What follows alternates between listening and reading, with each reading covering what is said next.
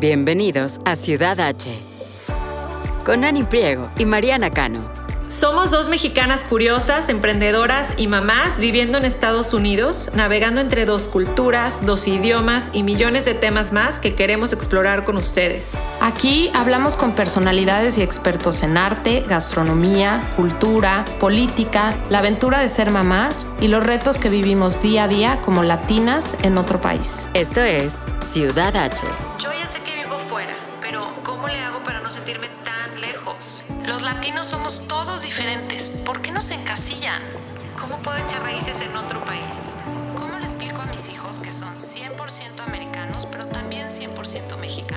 Ciudad H es un espacio en donde los hispanos nos unimos para compartir, dialogar Y por qué no, también desahogar todo lo que sentimos al vivir lejos de nuestro país.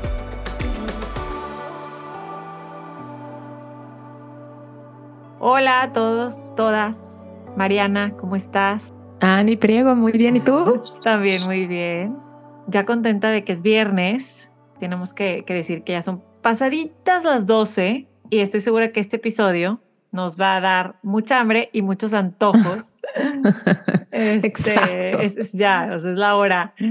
Y quiero platicarte que cuando me contaste que conociste al invitado del día de hoy, dijimos, no, o sea, tiene, tiene que estar en Ciudad H, hay que invitarlo. Y yo pienso que todos, todo a su tiempo, ¿no? Los tiempos muchas veces son perfectos y, y me encanta que vayamos a platicar con nuestro invitado porque justo acaba de ganar un premio importante. Así que hablaremos un poco de cocina, de su vida como mexicano en Estados Unidos, cómo vive como chef, que ahorita nos platicaba detrás de micrófonos y de cámaras, que ya nadie le dice por su nombre, que últimamente todo el mundo le dice chef.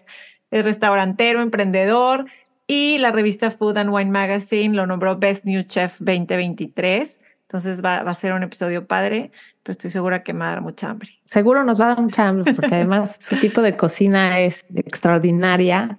Él eh, llegó a vivir a Estados Unidos a los 10 años con su familia. Eh, creció en un restaurante Tex-Mex en donde sus papás trabajaban y eventualmente empezó también a involucrarse en la cocina, empezando lavando platos, haciendo prep de los platillos. Y de ahí fue que después se fue a vivir a Seattle, en donde empezó formalmente su carrera de chef, para después llegar a, la, regresar a Texas con la idea de poner su primer restaurante.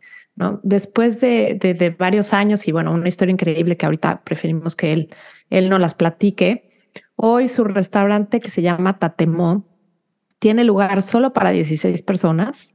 Es la definición de, yo lo llamaría como un speakeasy gastronómico en donde ni letrero tiene afuera. Y Emanuel, como bien mencionaba Sani, acaba de ser nombrado como uno de los mejores chefs de 2023 por la revista Food and Wine. Entonces, felicidades, Emanuel, bienvenido.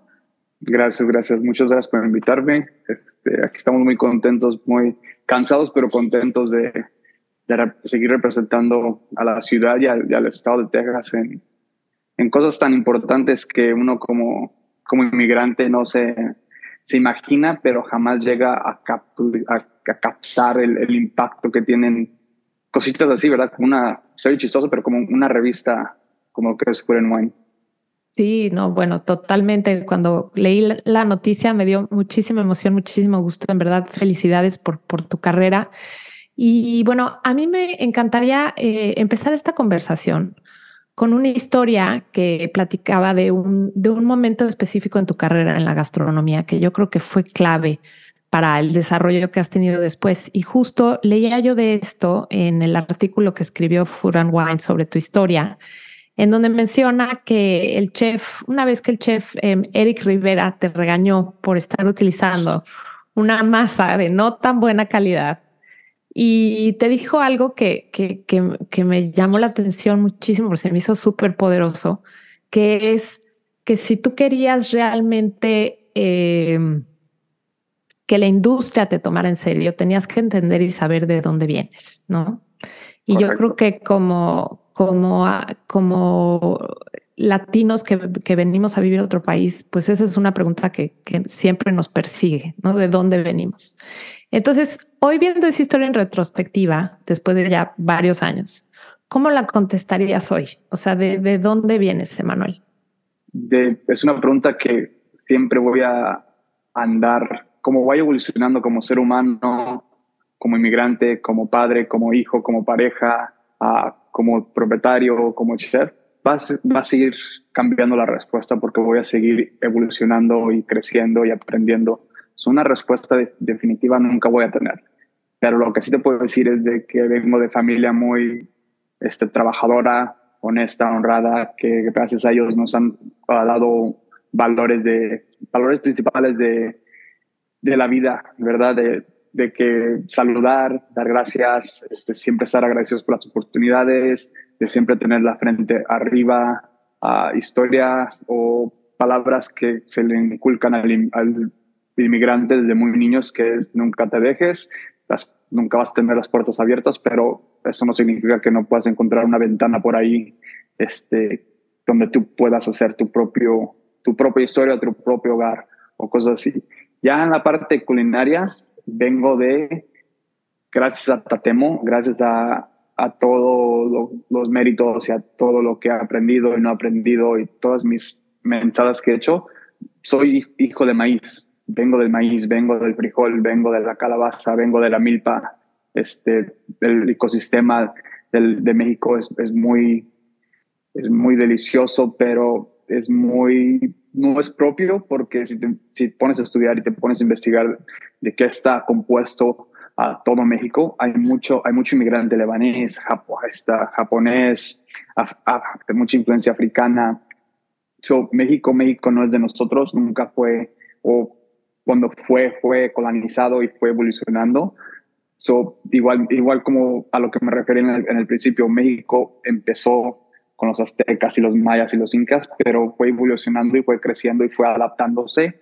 Y ahorita es ahorita apenas creo que en los últimos 10 años México culturalmente, gastronómico, hablando gastronómicamente, está encontrando su identidad este, misma, ¿verdad? Uh, México ahorita está en, un, en la milpa de todo el mundo. Ahorita es lo que fue Denmark y Copenhagen hace cinco años, ¿verdad? Todo el mundo quería Noma, Noma, Noma. Ahorita es todo Oaxaca, Oaxaca, uh, Yucatán, uh, México. estamos en un momento de crecimiento de crecimiento, de evolucionándose, encontrándonos y reto, retocando nuestras rutas, o sea, de dónde vinimos, preguntándonos esas preguntas nosotros mismos, de dónde vengo, qué, de, a dónde, porque para saber a dónde vas tienes que em, saber de dónde vienes, que es el, el punto inicial de todo. Sí, totalmente. Y creo que a lo mejor el cuestionarnos esto, no sé si, si lo hacemos más cuando, cuando dejamos México, ¿no? O sea, muchas veces el estando inmersos en, nuestro país a lo mejor no nos da esta perspectiva que nos da cuando nos vamos y, nos tenemos que, hacer este tipo de preguntas, ¿no? Entonces, hijo del maíz, me encanta esa, esa respuesta. Gracias. Esta historia que platicas, Emanuel, que Mariana nos contó un poquito con el chef Eric Rivera, ¿fue en Seattle? Sí, fue en Seattle. Este, trabajé para e-, Eric este, casi dos, tres años de su mano derecha, casi como su sous chef, y hacíamos comidas en un restaurante uh, de tasting menu. Allá en todas partes de América, tasting menu, los restaurantes de tasting menu, que son restaurantes donde prepagas y son de tiempo, si tú no escoges lo que vas a comer porque no hay carta, este, son muy populares uh, en todas partes, menos en, en Houston. Uh so allá nos dedicamos a eso usando cocinas o producto muy local de, de, la, de la costa del Pacific Northwest y él, antes de mudarse para Seattle, este, trabajó para el grupo Alinea en Chicago. Él fue uno de los directores creativos del, grupo Alinea, uh, que ahorita tienen, han tenido más de 10 años, este, tres estrellas Michelin, han estado en las listas de los 50 mejores del mundo. So, él viene de una disciplina o de unos recursos donde lo tenía todo. Para él nada más llegaba, se presentaba y se le abrían las puertas. So, él sabía mucho, tenía contactos por todos lados. A ese restaurante creo que cambiaba el menú cada tres meses este, y se enfocaban en diferentes este, tiempos de diferentes uh, cocinas y un tiempo les tocó representar o hacer un menú de México. Y fue como que cuando trabajaba ahí le tocó investigar lo de la tortilla, quién importaba maíz, cómo se producía uh, una tortilla de calidad, qué significaba tener una tortilla de calidad, porque a veces también vamos a restaurantes y leemos hechas a mano, este, pero esa frase hecha a mano, pues, no significa realmente nada. Si viene de una bolsa de harina que no, te, que no es buena para consumir, uh, so él mismo me fue como que guiando para yo algún día o para estar en este momento precisamente, yo poder tener la confianza, la educación, este, los recursos para poder representar a la cultura y, y poder ayudar a, a, la siguiente generación de chefs que también se preguntan esas preguntas, ¿de dónde viene una tortilla deliciosa o cómo se hace una tortilla o qué es la nixtamalización? Sí, y justo eh, era un tema que queríamos entrarle ahora sí que de lleno y a detalle, porque cuando nos venimos a vivir fuera, eh, creo que muchos, sobre todo mexicanos, nos cuesta mucho trabajo encontrar una buena tortilla. Es difícil encontrarlo. Y encuentras buenas, pero, pero realmente cuesta trabajo el encontrarla. Y yo me acuerdo perfecto cuando la primera vez que, que te conocí, a mí me gusta mucho ir a los farmers markets. Este, me encantaría decir que voy cada fin de semana, pero no es así. no siempre tengo el tiempo, pero cuando lo tengo, lo disfruto muchísimo. Me encanta ver los productores locales. Y me acuerdo perfecto que llegué a este farmers market y me llamó muchísimo la atención que lo único que vendía era tortillas y salsa que por cierto la salsa también estaba espectacular. Y cuando me acerqué a ver de qué se trataba, bueno, el nombre definitivamente también me llamó muchísimo la atención, ¿no? De tatemó, o sea, tatemar es una palabra muy mexicana que no todo el mundo entiende bien qué significa.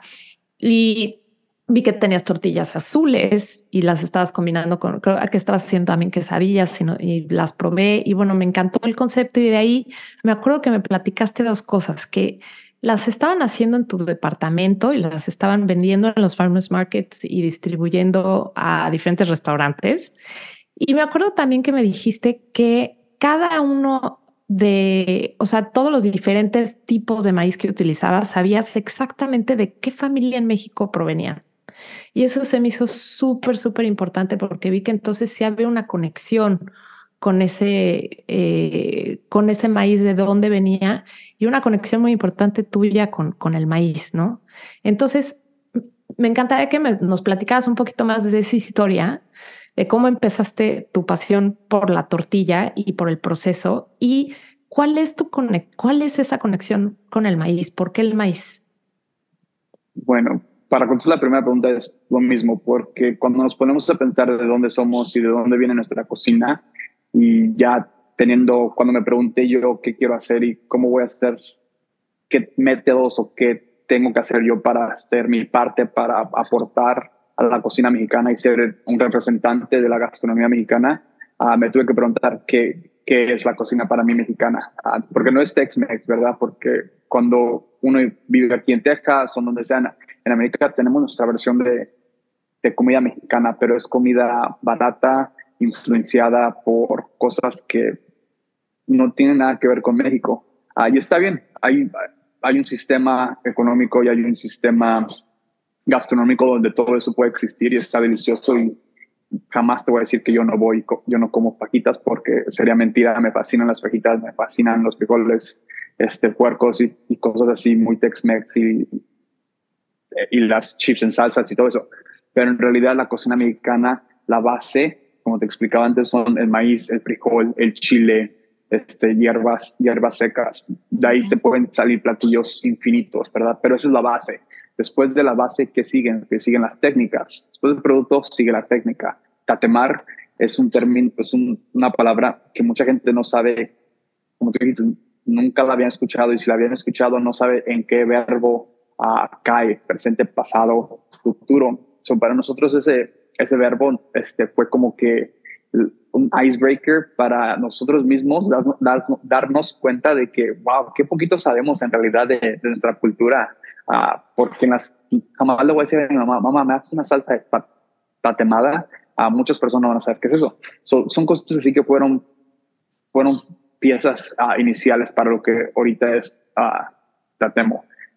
ya lo del maíz fue por adicción, la verdad. Me, me, volví fanático del tema del maíz, me volví fanático de, las tortillas, ah, de lo delicioso que es en realidad tener una tortilla nutriente hecha de máquina o a mano, este, pero de maíz nixtamalizado, los olores, este, saber exactamente de dónde vienen estos maíces, quién los produce, quién los los preserva porque son, es trabajo de familias que en realidad, en realidad, a eso se dedican. O sea, no tienen otras, otra más que proteger su tierra. O sea, tienen sus cachitos de, tierra, de suelo que ellos van y todos los días oh, siembran, cuidan, uh, venden. O sea, para mí eso se me, se me hizo muy, muy presente en el, en, el momento que estamos ahorita como sociedad, de qué tan desconectados estamos con,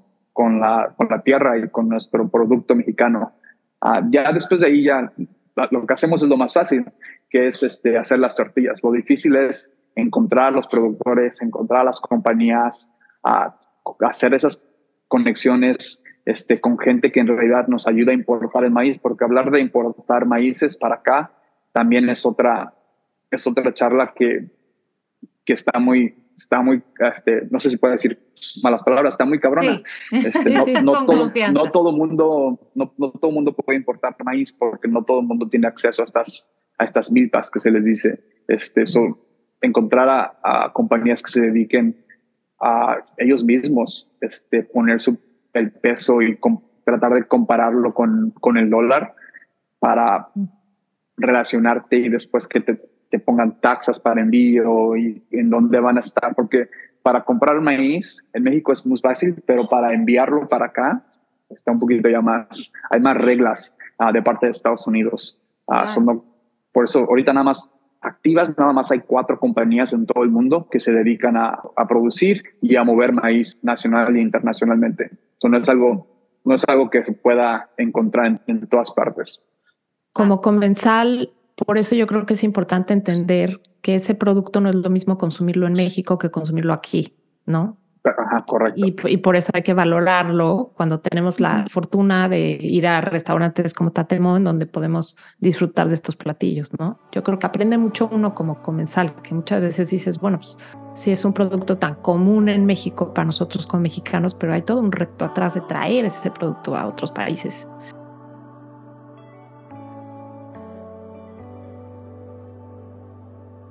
Bueno, una vez dijiste que ya no solo hablar de tortillas, sino de dónde viene la tortilla, como ahorita nos estabas platicando. Ahorita las de Tatemo de dónde vienen, o sea, empezaste en el departamento y luego ahorita ya en el restaurante tienes que hacer muchísimas más. Y te pregunto porque sufro de ir al súper y ver que todas las tortillas tienen muchos ingredientes innecesarios, muchas veces dañinos. Y digo, ¿por qué? Yo nada más quiero uno o dos ingredientes. O sea, nunca he entendido desde que llevo ocho años viviendo aquí una vez tenía unas tortillas que me gustaban, las descontinuaron porque nada más tenían maíz y ya no. Entonces quisiera comprar las tuyas, quisiera probarlas. ¿Cómo lo puedo hacer? Y cuéntanos un poquito si sigues todavía produciéndolas en tu departamento o ya tuviste que hacer cambios ahí. No, lo del apartamento fue en realidad entre la pandemia. Todo el mundo estaba haciendo sourdoughs. Este, Yo y mi pareja en el, en el momento estábamos haciendo, experimentando con maíces, porque ya antes de que empezara la pandemia, yo me regresé a, Houston con la idea de asemblar un restaurante. El nombre no era Tatemo, el nombre en ese tiempo era Polanco. Y tenía mm. gente, ya tenía business partners, ya tenía gente que me, iba, me iba a dar dinero para abrirlo, pero iba a ser un restaurante grande. Tenían ellos planeado hacer algo entre 100, 120 o 150 hasta sillas. Pero iba a ser un restaurante grande. La idea era, era ir producir tortillas, este, en ventana donde la gente viera cómo molemos, mm. este tipo así. Gracias a Dios no se dio. Gracias a Dios cuando pasó la pandemia todo se fue para abajo, perdimos el local donde íbamos a, a firmar. Este, jamás en mi vida me había dado cuenta qué tan difícil era asemblar un restaurante con socios. Son muchas, este, es una relación de pareja, es como te vas a casar, tienes que, tienen que estar en sync las dos personas para que algo funcione. Si una cosa del contrato no está bien, se tiene que mandar otra vez a abogados y, y no, era, era pérdida de tiempo, pérdida de dinero. Este, ya me estaba frustrando. Yo dije, no, ya mejor, mejor no. Este, so, gracias a Dios, este, el proyecto se fue para abajo. Yo ya en ese momento ya he invertido en un molino y en unas, creo que unas 40, 50 bolsas de costal de 55 libras de maíz este, que habíamos traído de, una, de la Ciudad de México. Este, y para no desperdiciar el maíz, porque el maíz, aunque esté seco, también este, no dura mucho, especialmente si lo tienes en lugares muy calientes, empieza a deshidratar mm. y se, se, vuelve arena o le salen animales. Este, para no perder el maíz y la inversión, pero en especialmente para no perder la conexión con los proveedores con los que costó haz, de cuenta que era un speed dating. Eran este, Zoom calls, andar así platicando. No, pues cuéntame cuántas bolsas y por qué te tengo que vender y, y para qué, si, cuánto, cuánto vas a cobrar, este, pero me vas a pagar. Este, necesito que me, que me, que me mandes pruebas de, de fondos del, del, banco, en esto que es, un restaurante en serio, o sea, no, no, nomás es así de, no nomás es de meterte en Amazon y pedirlo, o sea, tenías que en realidad relacionarte y hacer esas este, relaciones para poder empezar este, una conexión humana que te, de confianza donde los productores y los, los, los granjeros te, te confían en ti para poderte vender su producto. Ya que pasó todo eso, este, de puro aburrimiento, en serio, empezamos a hacer las tortillas en, en la casa, en el apartamento, subiendo, subiendo videos, fotos en mi Instagram personal. La gente me empezó a mandar mensajes, que si las vendía, que cómo podía, y ya de ahí nació la idea de, ok, vamos a vender una docena por aquí, otra docena por allá. Empezamos con amigos, familiares, este, poco a poco fue, fue dándose a conocer este, lo que estábamos haciendo, hasta que abrimos una cuenta separada para Tatemo, metan su orden un día antes porque tenemos que examinar, nada más podemos pedidos hasta 12 docenas, este, si quieren más de 12 docenas, necesitamos tres días en avance porque pues estamos haciendo todo por mano, no, estamos usando el molino, estamos moliendo con, con, el metate y con una de mano. Mm. nos tardamos unas 8 o 9 horas en poder producir. De ahí alguien, no sé quién, compró una... También estamos haciendo deliveries. ok. Nomás para no perder el tiempo, estamos yendo y dejando las, las tortillas este, a, la gente, a las casas de las gentes. No sé, nunca, nunca checamos quién compraba este, un día fuimos a dejar a una casa, nos hicimos, hicimos lo que hicimos y nos mandaron un correo electrónico invitándonos a participar en, en la marqueta de Urban Harvest. Este, uno de los, ese fue el Farmers Market donde te vi, claro. Uno de los board members compró una torta, las tortillas y en ese entonces nadie le, este, ellos estaban buscando un proveedor de tortillas este, locales. Este, nos invitaron, pero como que no le dimos mucha importancia. No, yo nunca me vi como un un muchacho que fuera a poner su, su stand y vender tortillas, ¿verdad? Yo quería un restaurante. Yo, yo, vengo de cocina. Estamos hablando de otro tipo de, de formato de negocio, otro tipo de, de disciplina, este, estadísticas. Yo jamás había vendido nada a, nadie en ese, en ese, en menos en la pandemia, este, de esa forma. Y gracias a Dios, mi, este, Megan, que es mi socia, en el restaurante, me convenció y, fuimos y nosotros bien novatos, llevamos nada más 10 docenas, pensamos quién nos va a comprar tortillas, es bien temprano, estamos vendiendo tortillas a 9 dólares la docena, o sea, jamás en Houston o en Texas alguien había vendido tortillas tan caras. Y te voy a tener que confesar algo, a la hora que yo vi el precio, dije, a ver, a ver, a ver. ¿De sí, no, no fuiste la primera. Por eso te fue mucho la curiosidad de, pero espérame, entonces, ¿cómo las haces? ¿O qué, de dónde viene el maíz? ¿De dónde no sé qué? Y ahí es cuando ya te das cuenta de, de, la calidad, ¿no? Claro. No, en ese entonces hubo gente que llegó y nos mentó la madre, nos tiró dinero, en serio, nos tiró dinero ahí en la mesa. Este, Nos dijeron de que, de, hasta de qué me iba a morir, me dijeron. Todo, todo el mundo se burló, todo el mundo hasta mis amigos que estuvieron en la industria me dijeron, ¿cómo te regresaste a hacer a Houston a hacer tortillas, a Way, estás desperdiciando tiempo, tu carrera? nadie crió en nosotros en el principio, nadie, nadie, nadie.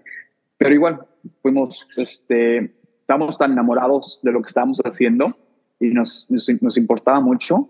Y como nadie lo estaba haciendo, vimos ahí la oportunidad de, ok, vamos en realidad, si vamos a hacer esto, vamos a hacerlo bien vamos a asesorarnos con las personas que en realidad nos pueden ayudar a, mejorar el producto, vamos a, en vez de hacer en el apartamento, vamos a hacerlas más comerciales, más accesibles, este, vamos a empezar a educar a la gente eh, de dónde vienen los maíces y por qué estamos cobrando, que en realidad son 77 centavos por tortilla. Por tortilla. Ya, ya te pones a pensar eso y te pones a pensar en todas las barreras y todos los los pasos que, que tenemos que hacer como los, los farmers, nosotros, las compañías que, importan el maíz, 77 centavos la tortilla no es mucho, pero tenemos esa percepción de que es una tortilla y tiene que ser, tiene que ser barata. Y eso, esa, esa plática o ese modo de pensar fue como que el motivo para nosotros no darnos a, por rendido por todos los, los obstáculos que se nos presentaron al principio.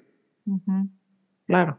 Y un poco regresando al tema de, del proceso de la tortilla en sí, lo que platicábamos de cómo saber si es una tortilla de calidad. Por lo que entiendo, hay como tres pasos, ¿no? El producto en sí, o sea, el maíz en sí, que venga de, de buena calidad. Luego está el proceso del nixtamal. Y luego está si lo mueles con el metate o en molino. Entonces, de las tres cosas, ¿cuál crees que es la más importante? O si, si eres fiel a que las tres se deben de hacer, o a fuerza en metate, o si es en molino ya no queda tan bien. O sea, ¿qué, ¿cómo sabes tú que, que, qué parte del proceso es, tienes que respetar? Mira, yo la verdad no soy muy purista en esta idea.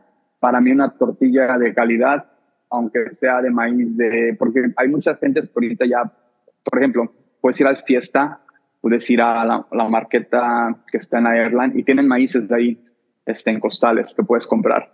Ah, para mí una tortilla deliciosa es exactamente saber de dónde viene el maíz. Para mí el producto relacionar el producto con la persona, con la familia, con el estado, o más, más bien con el tipo de maíz que es, porque un maíz azul no significa nada para mí. Puede haber 88 maíces azules. Necesito saber exactamente qué tipo de maíz es para yo ya saber cuánto tiempo nextamalizar, con qué porcentaje de, cal echarle y de ahí ya puedo hacer una tortilla. Hay un, un, dicho que nos tomamos aquí en el restaurante muy en serio, es que somos hijos de maíz, evolucionamos de maíz con esa idea jamás he visto un ser humano perfecto. So, jamás va a haber una tortilla perfecta. Todos hacemos tortillas diferentes y es, qué chingón que todas sepan diferentes, diferentes, diferente presión en la prensa. Unas le echan un poquito más agua, unas menos agua, unas les ponen sal, otras no les ponen sal, una gente le pone mantequilla, nosotros no le ponemos mantequilla. Este, como digo, no somos puristas, para nosotros lo, más, lo más importante es saber exactamente qué tipo de grano es y de dónde viene para saber para darnos a conocer y decir, es una tortilla de calidad y de ahí hay, hay alguien en, realidad detrás de esa tortilla a quien importa.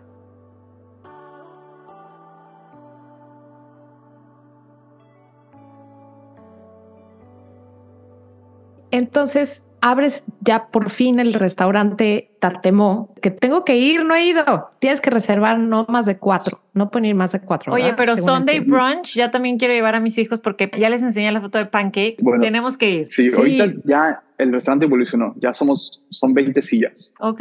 Este, Si es restauración, estamos abiertos de miércoles a sábado y tuvimos que mover el brunch al bueno, movimos el brunch a la última semana del mes, el último domingo del mes. Ok. Porque entre cuando empezamos el restaurante, igual fue por necesidad. Este, ya después de lo de la marqueta, gracias a lo de la marqueta, nos invitaron a hacer un programa con uh, Gordon, Ramsay, a hacer tortillas con él. Ya después de que salió el programa, empezaron a salir publicaciones del Houston Chronicle, que estamos haciendo tortillas, y nos fuimos a dar a conocer. Muchos restaurantes nos empezaron a, a contratar como para venderles masas y tortillas. Solo que empezó como un pasatiempo en el apartamento, se volvió en un wholesale, este, un negocio de wholesale donde nada más nos enfocábamos en la marqueta y en vender masas y tortillas a restaurantes. Después de eso nos dio mucha curiosidad volver a empezar a cocinar, especialmente a mí. empezamos a hacer cenas en una ghost kitchen que estábamos rentando en Manchos, cenas a seis personas, eran tres mesas y nada más cocinábamos lo que encontramos en la marqueta ese sábado, porque nada más las cenas eran los sábados, a 75 dólares por persona, eran cinco tiempos, utilizando la masa que estábamos vendiendo en la marqueta también. Tasting menu. Ya de ahí, tasting menu, cinco tiempos, nada más Megan y yo, o sea, no teníamos nada de estufas, nada. O sea, lo mismo que llevamos en la marqueta es lo mismo que teníamos en esa Ghost Kitchen, que era un restaurante, pero no tenía gas, no tenía nada, estaba toda mm. Emanuel, la marqueta te refieres al mercado, o sea, al, farmers market de ese sábado, o sea, en la mañana y hace cuenta como este programa de que abres la caja y no sabes qué hay, qué va a haber y lo tienes y tienes que idear en esa en esta tarde que vas a hacer para la noche. Ay, qué padre. Exactamente. Este en la farmers market, eh, que es los sábados, tienes que estar ahí, si vendes tienes que estar ahí a las seis y media, siete de la mañana más tardar. Okay. era, y ahí es un día largo ahí. So, de ahí nos íbamos a, la, a la cocina a preparar, a cocinar y la primera mesa era a las siete y media, creo. Y te, digo, te digo, son tres, estamos yo, Megan atendía, yo cocinaba enfrente, los dos atendíamos. Hicimos eso casi por dos años hasta que juntamos dinero. Nos corrieron de ahí porque habían comprado el restaurante para hacer algo nuevo y gracias a Dios encontramos un localito donde dijimos, bueno, vamos a tenerle, vamos a ponerle pausa otra vez a la cocina, pero ya tenemos un espacio nosotros para seguir produciendo este, más y tortillas para los restaurantes y las cuentas que ya teníamos abiertas. Este, pero igual no funcionó así como teníamos planeado. La construcción o la, los permisos tardaron más de lo que pensamos. Tuvimos que cancelar todas las órdenes de todos los restaurantes que a las que le estamos vendiendo.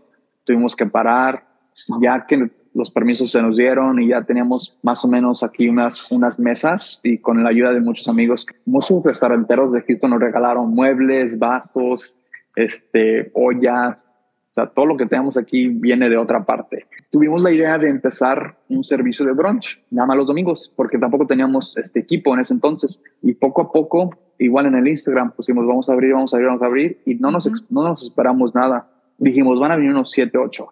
No, ese día que abrimos el brunch, tenemos una cola hasta el fin de, del strip. Este, Tuvimos que cerrar antes porque pues yo era el único cocinando, ya no podíamos, no podemos atender.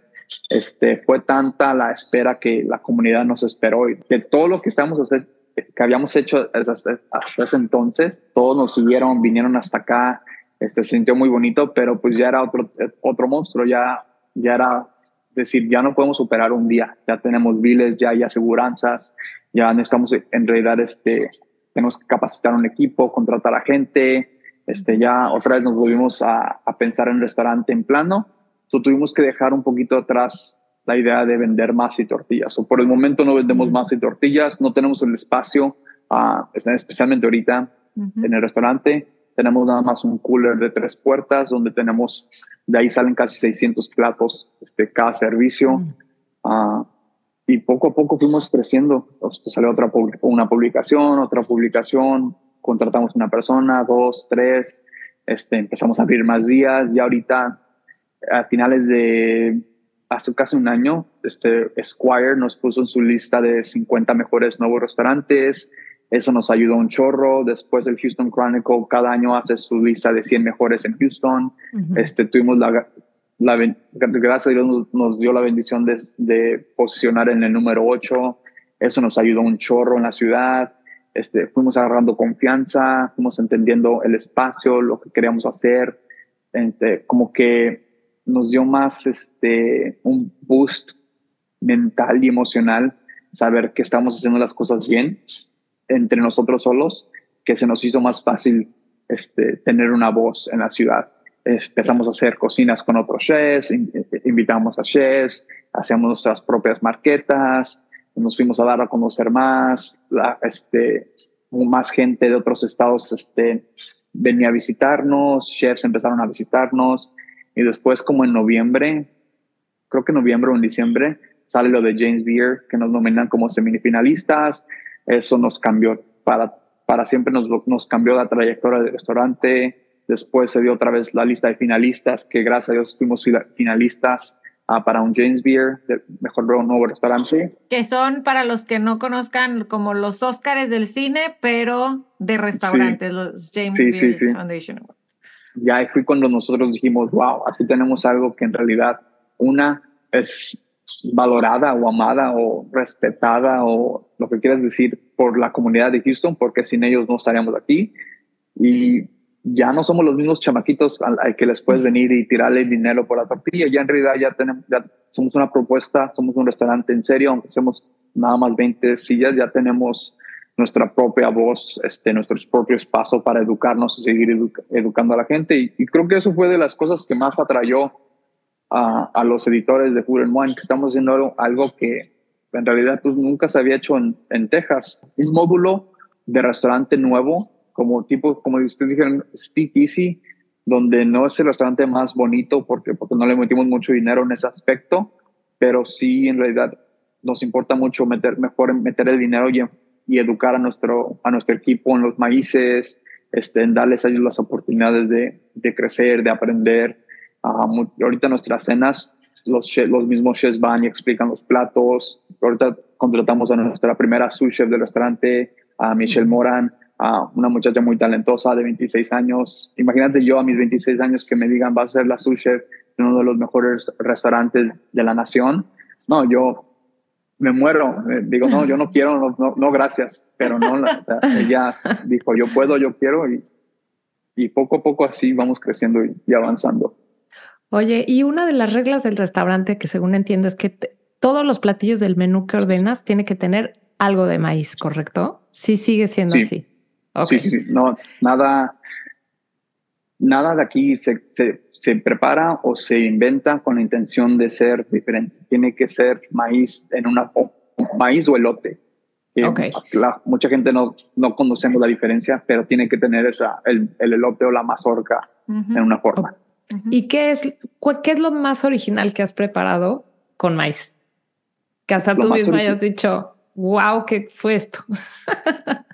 original, o sea, en términos de que no, nunca lo había probado antes. Ajá, de que no, que no se había visto antes o que a lo mejor con tus comensales causó mucha. Tenemos, bueno, en el, los pancakes, una.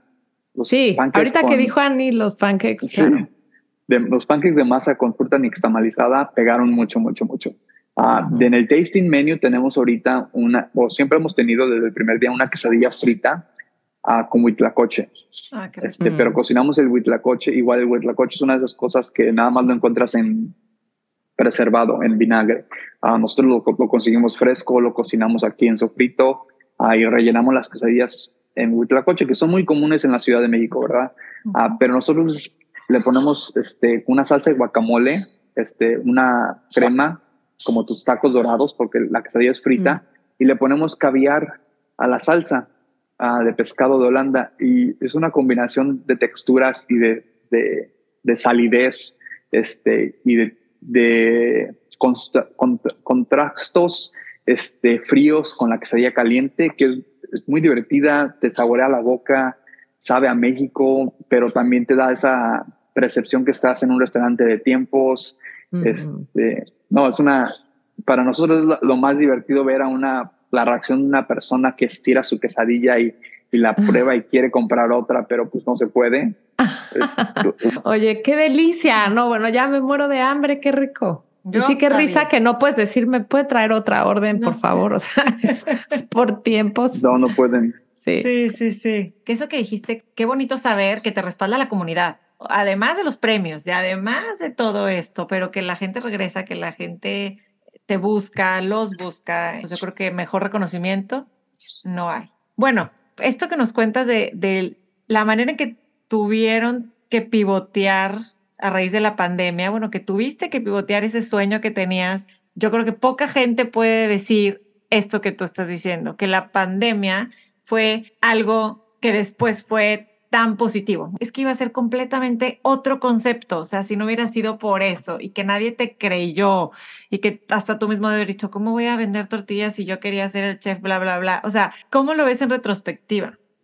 Como una bendición, la verdad, este, una bendición y como vuelvo a lo mismo, los valores, la disciplina, la perseverancia, son cosas de la vida que, que van más allá de un restaurante, ¿verdad? Como inmigrante, desde muy niños estamos expuestos a seguir adelante y a no rendirte y aprender cosas nuevas, ya sea el idioma, el inglés, ya sea tratar de, aprender una cultura nueva como la que es, uh, no voy a decir la cultura de América, pero vivir y adaptarte a cómo se, al estilo de vida de aquí, este, eso fue creo que lo que me ayudó mucho.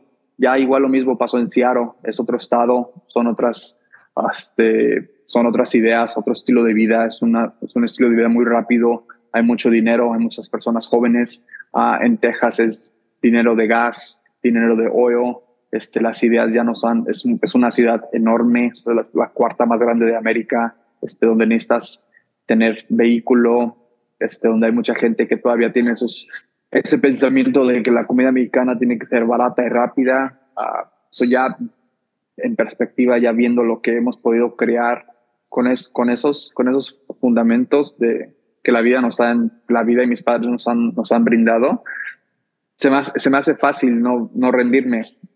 Entonces, se, hace fácil decir, bueno, si no me salió esta, me va, me va, a salir hasta la otra, pero de que me sale, me va a salir, porque, no tienes plan B. O sea, la, o sea, no, la, vida no te da, yo no tuve esa oportunidad de decir, ay, deja, no voy a trabajar porque pues fulanito, fulanito me va, me va a ayudar. No, o sea, yo desde los 14 años voy, trabajo, hago mi trabajo y me, me propongo mis propias metas y si no las cumplo, me pongo yo mismo a pensar, ok, ¿qué hice mal o qué tengo que hacer para volver a, a tener la oportunidad? Porque la vida es puras oportunidades, si no te la da ahorita, te la, se te va a dar mañana o pasado mañana, pero la oportunidad todas las vamos a tener, es, es más saber cuándo te llega esa oportunidad para estar preparado para, para hacerlo más, para disfrutarla. Y ahorita estoy en eso, estoy disfrutando el restaurante más que nunca, aunque estoy cansado y que a veces me frustro, y aunque tenemos mucha presión, y aunque viene gente y nos compara con Puyol, y aunque viene gente y nos dice, no como de esto, no como aquel, ahorita veo a los muchachos trabajando, riéndose, enfocándose, a veces los veo tristes o cansados y digo, wow, hace un año no teníamos nada de esto, hace un año estaba yo solo lavando platos, triste, ahorita ya somos tres en total, o sea, son, son como, soy chistoso, pero es como, el restaurante es como mi hijo, como verlo crecer y verlo cometer errores y, ver, y disfrutarlo es, es, es bien bonito se te ve en la cara esa ilusión que te da y esa pasión que tienes por crecerlo y por, por estar ahí haciendo, sí, sí, ofreciéndole a tus comensales. ¿no? Sí, claro, ya quieres el segundo, ya, exacto. Ya, ya, ya. Traigo baby fever ahorita. Oye, hay dos cosas que mencionaste que me, que me encantaron, que fue la distinción en cómo se vive la cultura americana dependiendo del estado en el que estás, ¿no? Que sí, efectivamente, Texas es muy distinto de otros estados. Y por otro lado, también mencionabas que hay comensales que, que no reaccionan tan abiertamente a diferentes ingredientes y, a verlo como cocina mexicana, ¿no? ¿Tú crees que Estados Unidos realmente ha evolucionado en la forma en la que ve la gastronomía mexicana o, o, se, o sigue en pañales? O a lo mejor deberíamos de verlo dependiendo del estado, en, en todo caso, ¿no? No, ya ahorita más que nada hay más ya restaurantes como Tatemo, hay más molinos, hay más gente ya capacitándose y aprendiendo. Tenemos más accesos a, a información más que ahora más que nunca. Esto eso es más fácil ya decirle a alguien esto no es así, esto viene de acá. Uh, creo que en Texas lo que nos, nos cuesta mucho es este la comparación, no sé, o sea, en Houston creo que ahorita nada más abiertos hay como cinco, cuatro restaurantes de tasting menus donde el 100% del revenue viene de eso. Tienes restaurantes que te dan especiales y te hacen comidas de San Valentín y te vamos a dar cinco tiempos, pero nomás es un día. Pero así que digas restaurante que nada más es el formato y el revenue viene de eso, nada más somos cuatro y cinco que para una ciudad tan grande no son muchos. Este, eso, creo que el, el comercial en Houston está muy dispuesto a, apoyar ese tipo de conceptos porque pues nos gusta salir, nos gusta pedir, nos gusta pedir de mucho, a veces comemos con la mentalidad de comer hasta, hasta llenarnos y sentirnos mal, que nunca comemos con la, con la mentalidad de nutrirnos.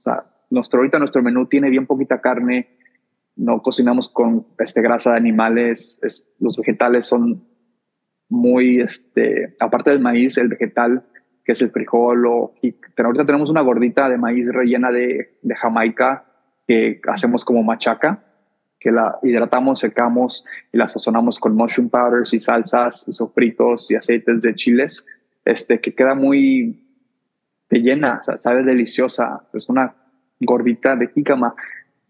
Alguien te dice gordita y tú piensas una gordita rellena de fajita o de, chicharrón. Sí, exacto. Este, Eso, creo que eso es lo que no que nos afecta mucho, la mentalidad de, de querer consumir tanto producto animal. Pero también estamos en Texas, o aquí el, la vaca es, es eso, es el, bris, el, brisket, la vaca, el puerco, es el estilo de vida de aquí, o lo que nos representa como cocina del Estado. Sí, y algo que a mí me sirvió mucho también fue darme cuenta que, que la comida Tex-Mex que yo también, a mí sí me gusta, una vez que entendí que no es comida mexicana, que es esta fusión de dos culturas que es su, su propia categoría aparte, ¿no? Y una vez que como mexicano haces las paces con eso, entonces ya como que lo, lo empiezas a, aceptar un poco más, ¿no? Sí, sí. Eh, las dos pueden existir. Exacto. las dos no tienen que ser ni una ni la otra. Las dos son deliciosas, cada quien por su lo que le guste. Me contaba una americana una vez que fue a México, me decía, yo estoy muy sorprendida, fui a comer en México y yo, y no me daban arroz y frijoles como, como en todos los lados aquí. Yo, pues es que no todos los platillos van acompañados de arroz y frijoles. O sea, eso es muy Tex-Mex. Es otro tipo de, de, comida, ¿no? Entonces, sí, yo, yo, por lo menos ya hice las paces, ya hice las paces con eso. Como, como dices, este, no es competencia, no es una mejor que otra, es simplemente diferente. Exacto. Oye, Manuel, hablando hace un momento de, de los premios y los reconocimientos. La verdad es que leí un poco del proceso de selección de Food and Wine Magazine y es arduo, ¿eh? O sea, es, te estuvieron, estuvieron investigando muchísimo y por votaciones y, y, visitas y demás y, y haber sido reconocido como Best New Chef 2023 es un gran logro. Ahorita que mencionas también de comparaciones con uno de los mejores restaurantes en México de comida mexicana. ¿Qué es para ti ganar esos premios a pesar de ser un restaurante que no tiene relaciones públicas, que es pequeño, que no es, este, pues, no tiene patrocinadores o así, o sea, ¿qué, ¿qué te da realmente ganar esos premios? ¿Y qué, ¿Y qué haces para que no se te suban los humos también? Mm, bueno, a mí me gusta mucho el básquetbol. Crecí yo en, en, en equipos de fútbol y de básquetbol toda, toda mi infancia hasta la high school, a jugar varsity y cosas así. So, en esos equipos o en esas prácticas este, se, te, se te cultiva mucho el, el formato, la idea del equipo, de que tienes que saber tu posición y tú no eres más, aquí no hay estrellas, aquí estás para apoyar al equipo. Un torneo se juegan 80 juegos este, y puedes ganar un premio individual y puedes hacer récords, pero en realidad el, la meta final es el campeonato de equipo, ¿verdad? que es lo más bonito, ver a tu, ver a los, a los hacer mejor o ver crecer a los demás. Cuando son así, como lo de Food and Wine, es un premio, sí es individual, pero yo no lo gano si yo no tuviera un equipo. A mí no me, no me nombran mejor chef por la cocina. Creo que me nombran Food and Wine Best Chef por la cultura que quiero, que quiero dejar, por la marca que quiero dejar en los nuevos cocineros de la ciudad porque a mí se me dificultó, gracias a Dios, a mí se me dificultó mucho abrir un restaurante, pero pues no es, no es algo fácil, no es algo que cualquiera pueda con una idea. Se necesita en realidad tener agallas, disciplina y entender de que esto te va a dar chingadazos y van a estar bajos y van a doler, pero tienes que seguir y tienes que tener la mente arriba y tener las metas bien puestas para ti mismo. Y creo que a veces es mucha presión para el equipo porque pues entre más presión yo tenga, pues más presión les doy a ellos.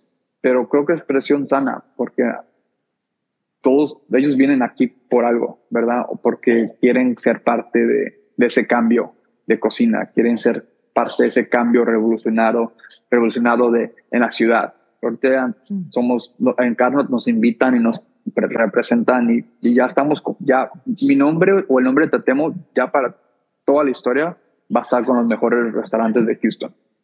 Pero igual, la carga es mía, todos los premios son de ellos.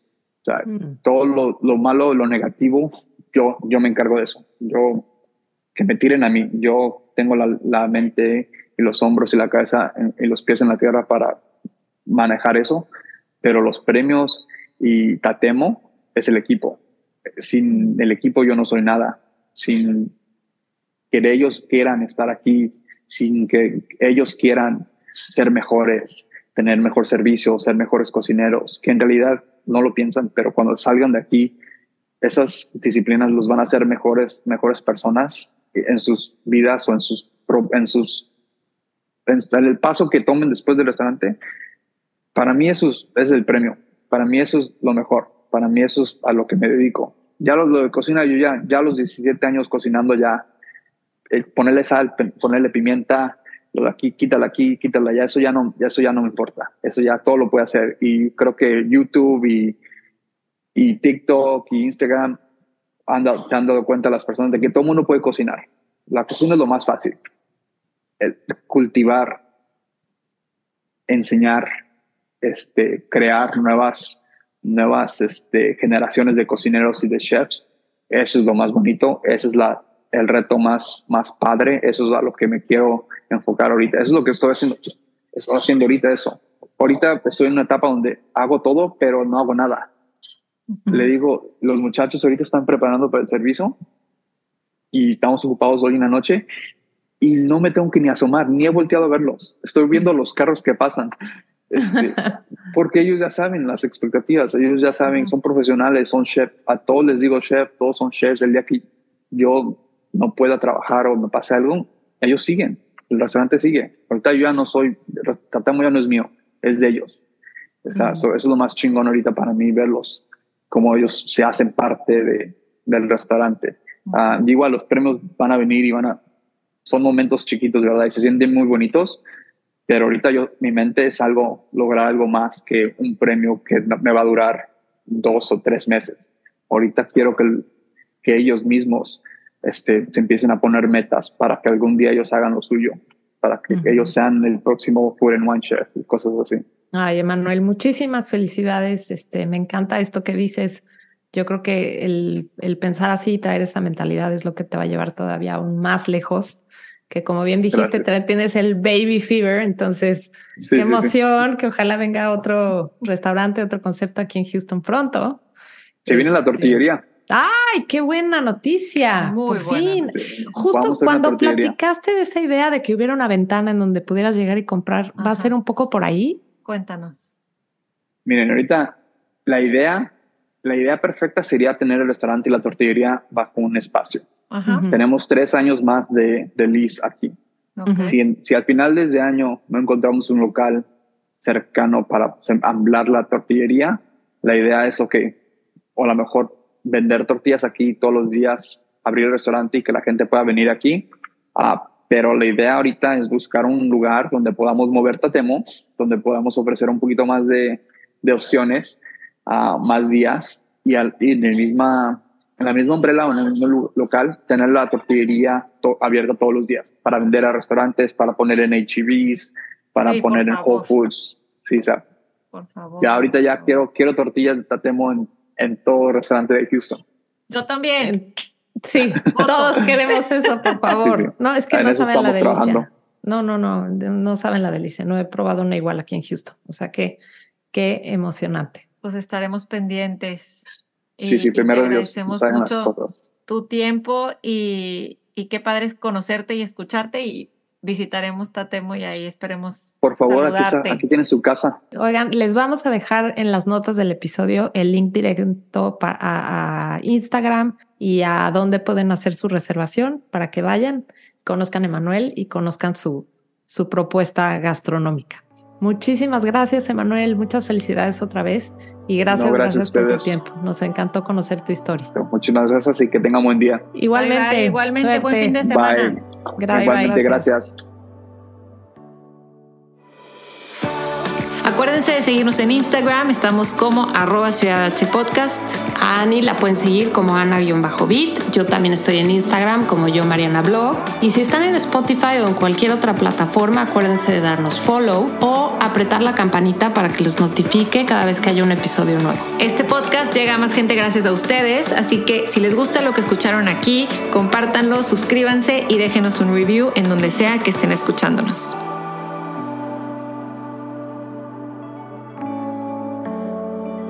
Esto fue Ciudad H